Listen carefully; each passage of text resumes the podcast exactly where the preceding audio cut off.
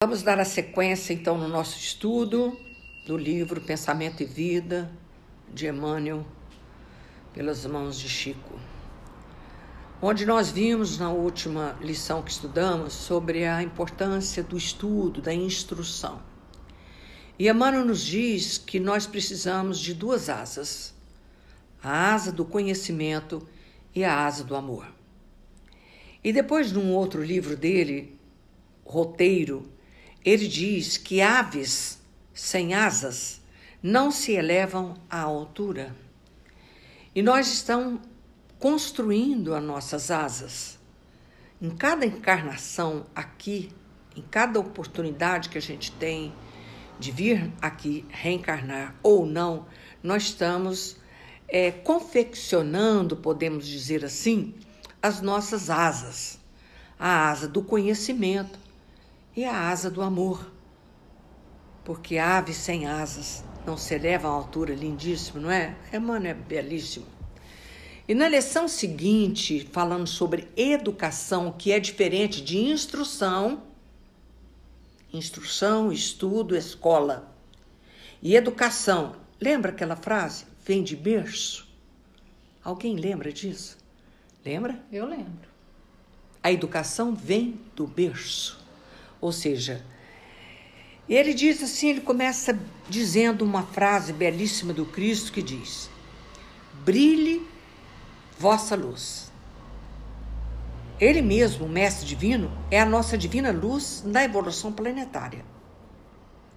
Admitia-se antigamente que a recomendação do Senhor fosse mero aviso de essência mística, conclamando profitentes do culto externo da escola religiosa a suposto relevo individual, depois da morte, na imaginária corte celeste. Isso antes de Jesus, muito antes. Hoje, no entanto, reconhecemos que a lição de Jesus deve ser aplicada em todas as condições, todos os dias. A própria ciência terrena atual reconhece a presença da luz em toda parte. Se nós tivéssemos olhos de ver haveríamos de ver a, auréola da, da planta, ela emite uma luz, o animalzinho emite a luz, todos nós temos. A própria ciência terrena atual reconhece a presença da luz em toda parte. O corpo humano, devidamente estudado, revelou-se não mais como matéria coesa, senão espécie de veículo energético, estruturado em partículas infinitesimais que se atraem e se repelem reciprocamente com o efeito de microscópicas explosões de luz. O que, que a ciência mostra hoje? Dentro de nós, do nosso organismo, os, os agentes da defesa, os agressores, eles têm luz própria. A química, a física, a astronomia demonstram que o homem terrestre mora num reino entrecortado de raios. Veja bem que essa luz, quando Jesus falou, vós sois luzes, aí a gente, naquela época, e até hoje ainda, na minha santa ignorância, a gente não reconhece isso. Mas a ciência está mostrando, quando revela né, o sêmen humano colorido azul, luz, luz pura, procurando o óvulo feminino. Lindo demais. Na intimidade desse glorioso império da energia, temos os raios mentais condicionando os elementos em que a vida se expressa. O pensamento é força criativa a exteriorizar-se da criatura que o gera, por intermédio de ondas sutis, em circuito de ação e reação no tempo, sendo tão mensurável como o fotônio, que, arrojado pelo fulcro luminescente que o produz, percorre o espaço com velocidade determinada, sustentando o hausto fulgurante da criação. A mente humana é um espelho de luz, emitindo raios e assimilando-os. Repetimos.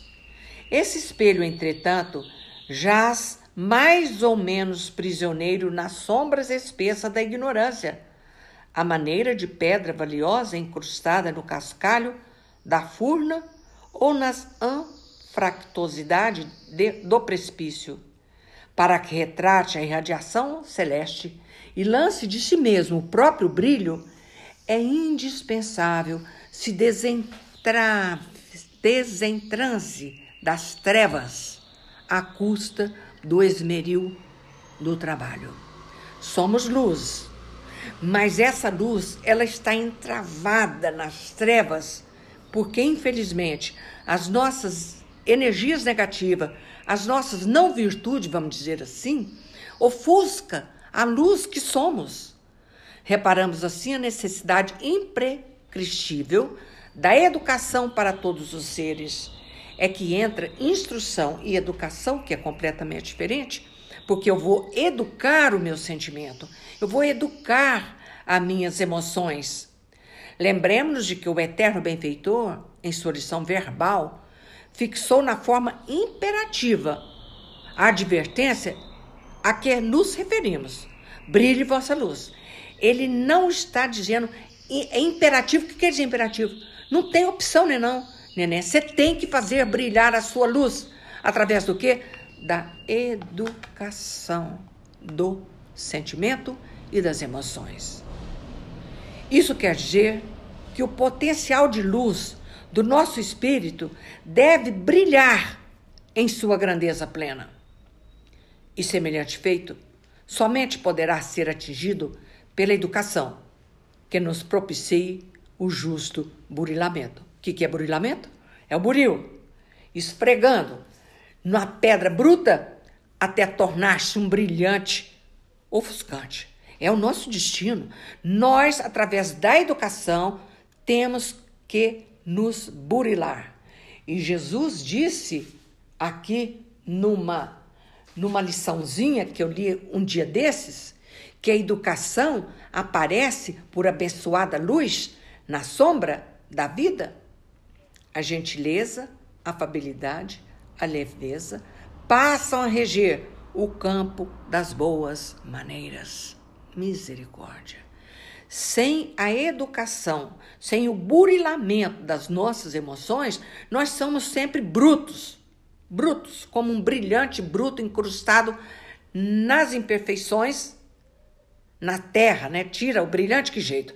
Lá nas, na terra, ele está todo incrustado de poeira, de sujeira, e assim somos nós. Mas a educação, com, com o cultivo da inteligência e com o aperfeiçoamento do campo íntimo, em exaltação de conhecimento e bondade, saber e virtude, não será conseguida tão só a força de instrução, que se importa de fora para dentro, mas sim com a consciente adesão da vontade. Olha a vontade de entrar em cena de novo, que em se consagrando ao bem por si própria, sem constrangimento de qualquer natureza, pode libertar e polir o coração nele plasmando a face cristalina da alma, capaz de refletir a vida gloriosa e transformar, consequentemente, o cérebro em preciosa energia superior, projetando reflexo de beleza e sublimação. Então, o nosso pensamento ele é composto de nossas emoções, que gera a nossa atmosfera psíquica. O que é atmosfera psíquica? Quem chega perto da gente, como já foi falado em outra edição, sente o nosso perfume ou o nosso desconforto. Então, pensamento é composto de nossas emoções que gera nossa atmosfera psíquica. É preciso, então, entender que educação e instruções têm que caminhar numa linha justa, junta, paralela, vamos dizer assim. A gente estuda, mas a gente tem que educar. A educação com o cultivo da inteligência e com o aperfeiçoamento do campo íntimo em exaltação do conhecimento e bondade, que não adianta só conhecer. E não adianta ser só bondade. É preciso caminhar em linha paralela. Saber e virtude não será conseguida tão somente à força da instrução, porque ela vem de fora para dentro, não é? Mas quando a educação sai, ela sai de dentro para fora, que são as nossas virtudes. Por isso que Jesus falou: vós sois luzes, porque no, na nossa no nosso espírito, quando Deus nos fez simples e ignorantes, já foi colocado ali toda todas as virtudes que descende de Deus. Deus é o nosso, nós temos a, a energia? Centelha. Não, a centelha divina, a centelha divina, mas a herança genética, é isso que eu quero dizer. A, gere, a herança genética de Deus está em nós. O que significa isso? Todas as virtudes de Deus está em nós, latente, em forma de semente, que nós temos que trabalhar através da instrução e da educação e ela vir à tona. E as nossas virtudes seria então é, espetacular, né? Então,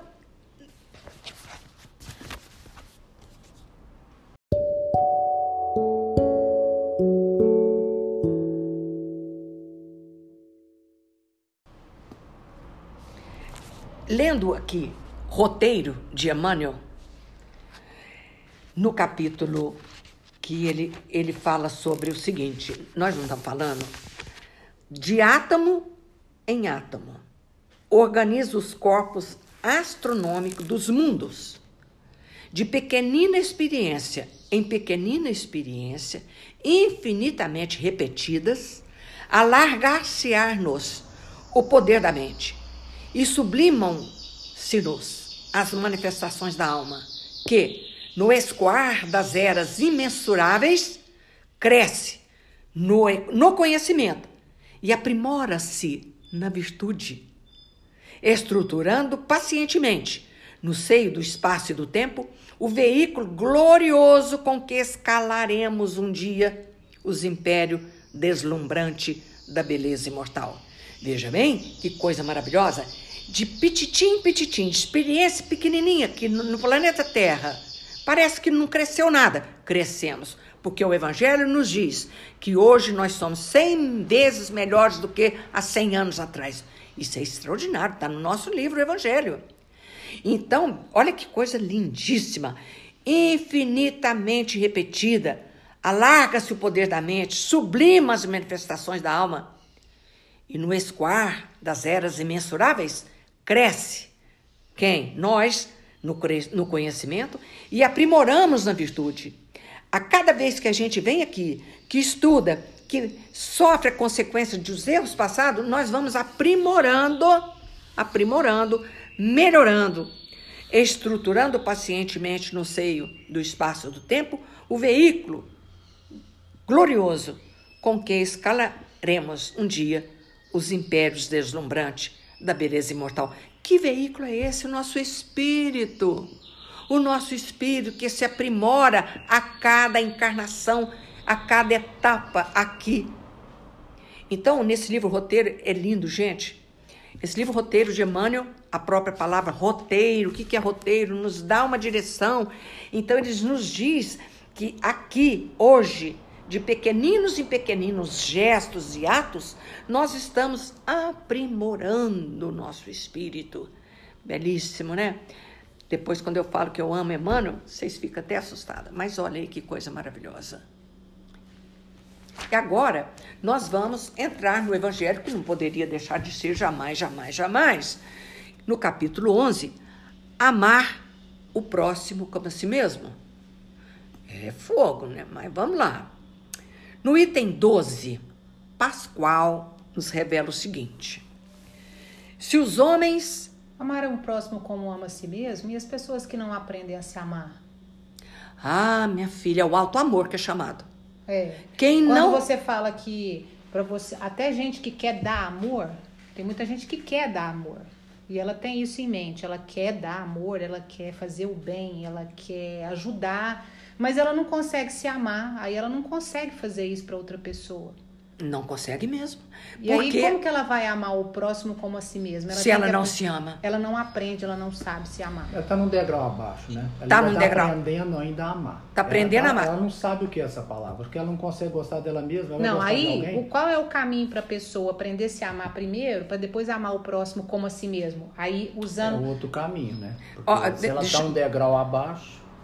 Oh, oh, meu hum. amor, presta atenção. É, Ninguém tem a receita do bolo. Jesus deixou todos os esclarecimentos aqui para que nós seguíssemos seus passos. Mas o alto amor, alto perdão, está sendo hoje estudo não é dos evangelhos, não, da ciência.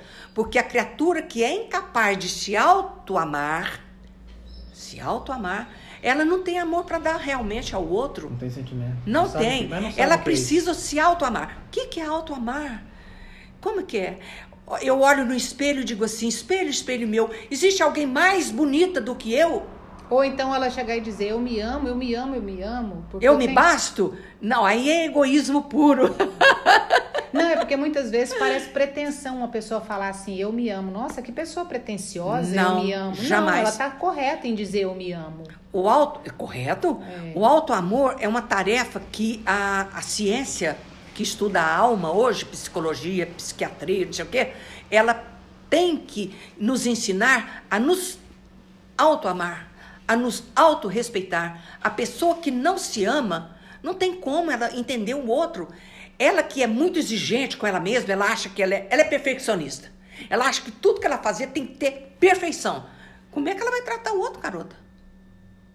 Não é, não é fogo, né? Ela se pune e ela, e ela cobra. Aí ela vai ser mais brava ainda é, com o outro. Ela vai se punir e vai cobrar. Exatamente. Então, o auto-amor é uma tarefa tão extraordinária e não é egoísmo. Eu me amo, eu me amo, só penso em mim. Pelo amor de Deus, não é nada disso. Isso é puro egoísmo. Alto amor é entender o quanto que é difícil ser bom. A compaixão é o Gandhi que fala isso. Entender o que é compaixão é entender o quanto que é difícil para alguém ser bom. E o alto amor, quando você se ama desse jeito, entender que todos nós somos defeituosos, somos é, é, temos defeitos, temos imperfeições, isso já é um caminho para aprender a amar a si próprio e depois amar o outro, amar o próximo com si mesmo. Então, você buscou numa tecla espetacularmente importante, porque se nós não trabalharmos o alto amor, a gente não vai dar conta de amar o outro. Eu vou repetir: Alto amor não é egoísmo. Eu me amo, eu me amo, o resto que se rebente. Pelo amor de Deus, não entenda desse jeito, não. O alto amor é justo o contrário, é saber o quanto que nós somos ainda pequenos, o quanto que ainda erramos e justificar o erro do outro. E entender que o outro também é tão quanto como nós mesmos, né? Mas nós podemos buscar essa lição novamente, hein? Se os homens se amassem mutuamente, o que, que é mutuamente? É uma como se fosse uma troca, uma não bem dizer uma troca, mas é uma uma questão da energia. Eu, eu te amo, você me ama, nós nos amamos. Acho que é bem disso aqui que Pascoal é. quer dizer. Olha aqui, ó.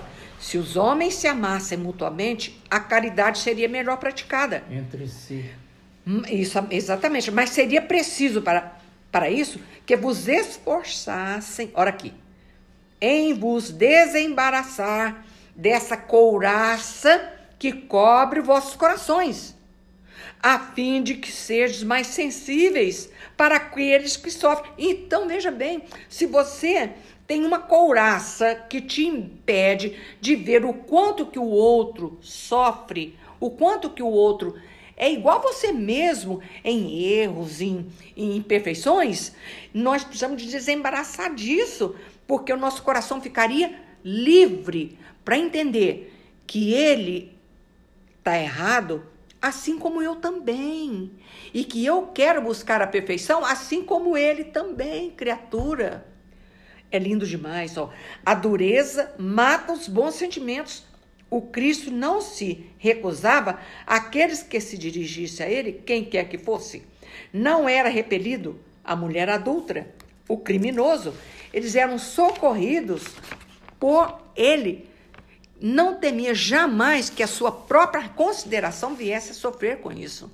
Então, ele nos iguala a todos em sofrimento, porque todos nós somos iguais. Nós estamos aqui na escala evolutiva, como diz aqui, de pequenina em pequenina ações para melhorar o que? Os nossos sentimentos, os nossos corações.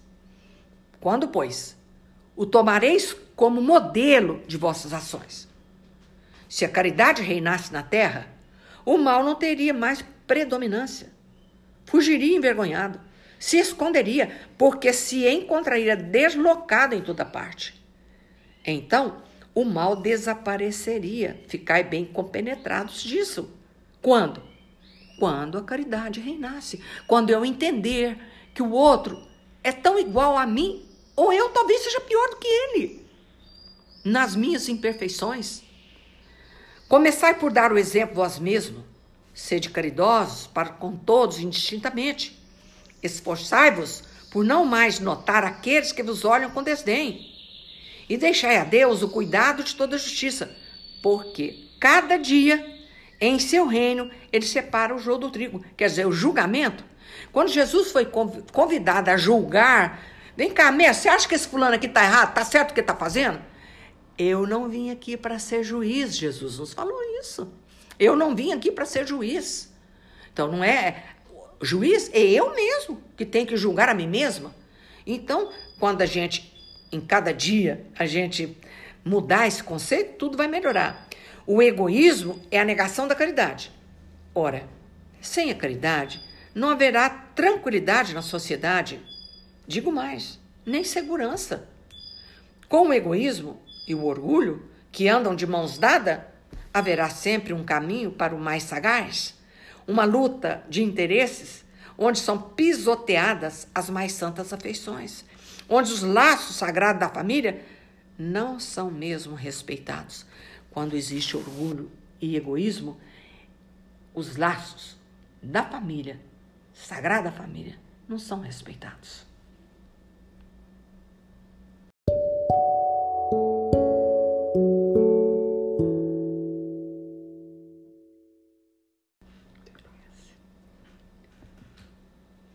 Então. E aí? O egoísmo, né? Como que você vai amar a si mesmo ou amar o próximo se você ainda está tão apegado a, né, o egoísmo? Pensar que é só para si, muito difícil, né? A pessoa tem que aprender a dar valor nas pequenas coisas, né? Essa palavra aqui, desembaraçar da couraça, que, que é couraça, né? Aquilo que nos aprisiona no egoísmo. Como que eu vou ser boa se eu ainda tenho o meu coração fechado? Mas é, quando eu disse sobre aprender a se amar, não é, na verdade, aqui no, no meu, meu pensamento, veio muito a questão da pessoa que eu poderia dizer optou pela fraqueza e quando uma pessoa suplica por ser amada. Quando eu estou falando isso, eu estou falando em todos os sentidos: amizade, relacionamento, é, relacionamento homem-mulher, filho, é, irmão, pai, mãe. E às vezes a pessoa ela, ela tem tanta necessidade disso e ela suplica por amor e ela se sente abandonada e a, é, automaticamente ela afasta as pessoas dela pelo fato da forma como ela age. Então, ela primeiro precisa de se valorizar e aprender a se amar e entender que ela é importante, no mínimo ela é importante para ela mesma.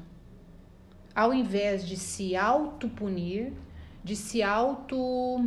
a questão do da pena, quando a gente fala ter pena, ser um coitado e, e levantar a sua autoestima, a, é uma tarefa. a sua segurança. É, então, e entender que ela tem que aprender a ser, se sentir importante para ela mesma. Nesse sentido, ela aprende a se amar e ela vai conseguir Entender. doar amor e vai ser amada. É verdade. Eu acho que cada um está num nível de evolução.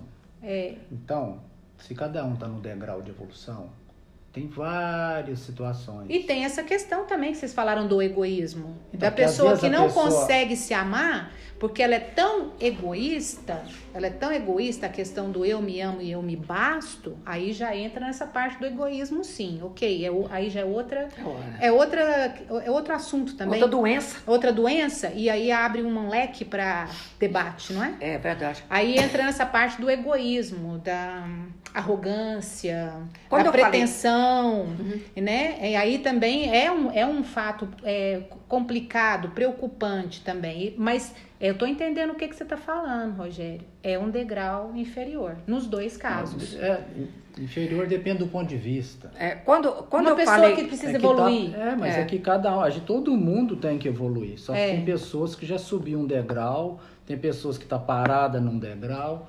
Infelizmente tem aqueles que conseguem descer um degrau com as atitudes que tomam.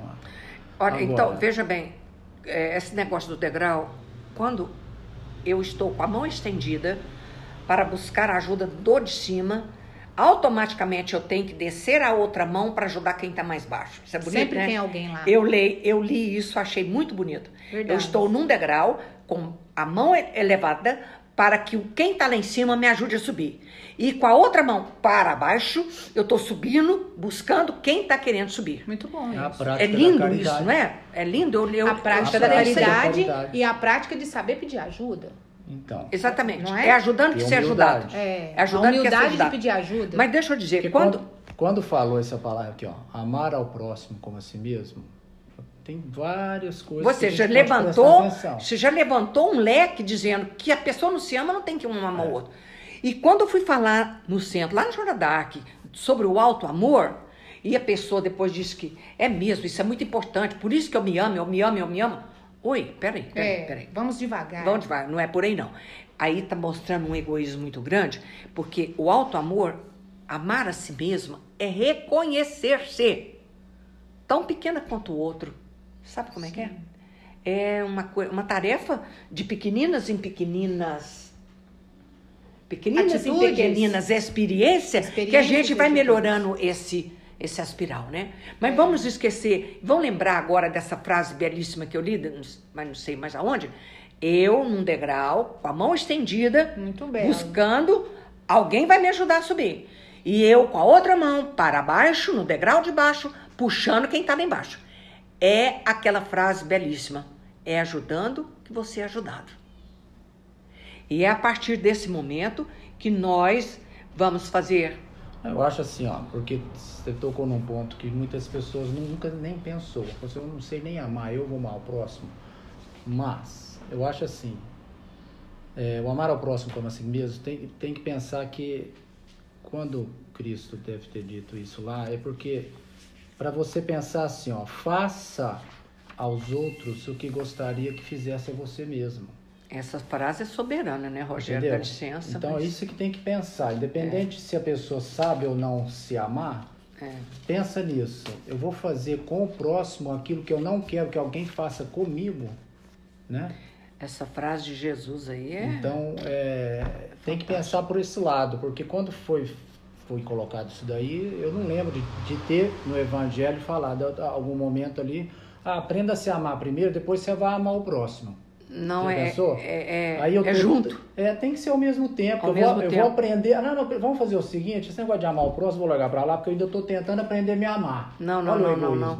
Não, não. É junto. Não, é automático. As pessoas às vezes não sabem. Não, mas tem muita gente consciente. É. Tem, mas tem muita, tem muita gente, gente, que não consciente sabe. tem gente que não Ela não sabe. Eu estou querendo dizer isso porque é uma então coisa. Então fica mais fácil de explicar. Fica mais fácil de explicar, ok. Sabe como? Mas a pessoa não sabe. Não faça ela... com o próximo Sim. O que não gostaria Mas ela suplica por ser amada e ela se aí é coloca é, na posição. Carência, é a né? carência, a carência, é ignorância, a ignorância. Só que aí que tá, a ignorância não é burrice.